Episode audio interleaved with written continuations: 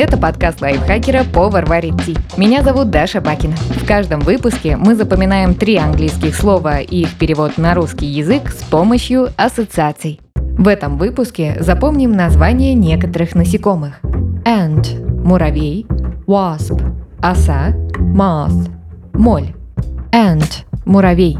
Звучит как начало слова энтузиаст. Ant так обычно называют человека, который отдает все силы какому-либо делу.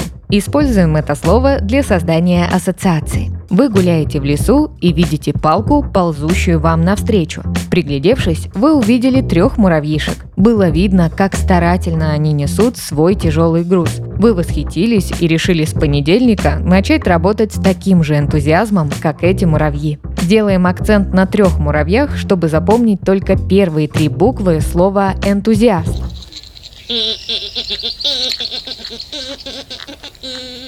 Закрепим.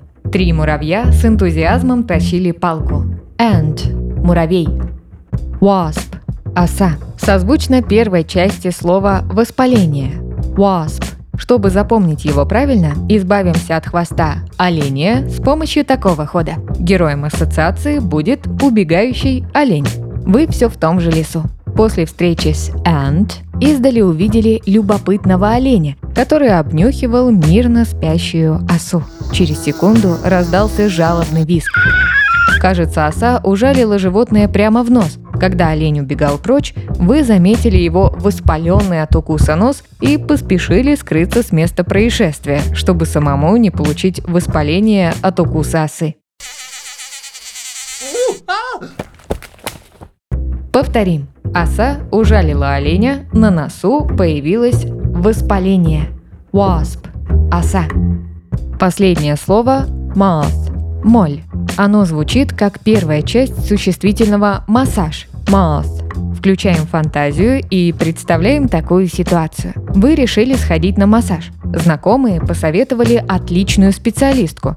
Правда, сказали, что за свою работу она берет не деньги, а натуральную шерсть, пряжу или готовые вещи. Неважно. Вас это удивило, конечно, но мало ли какие причуды у людей.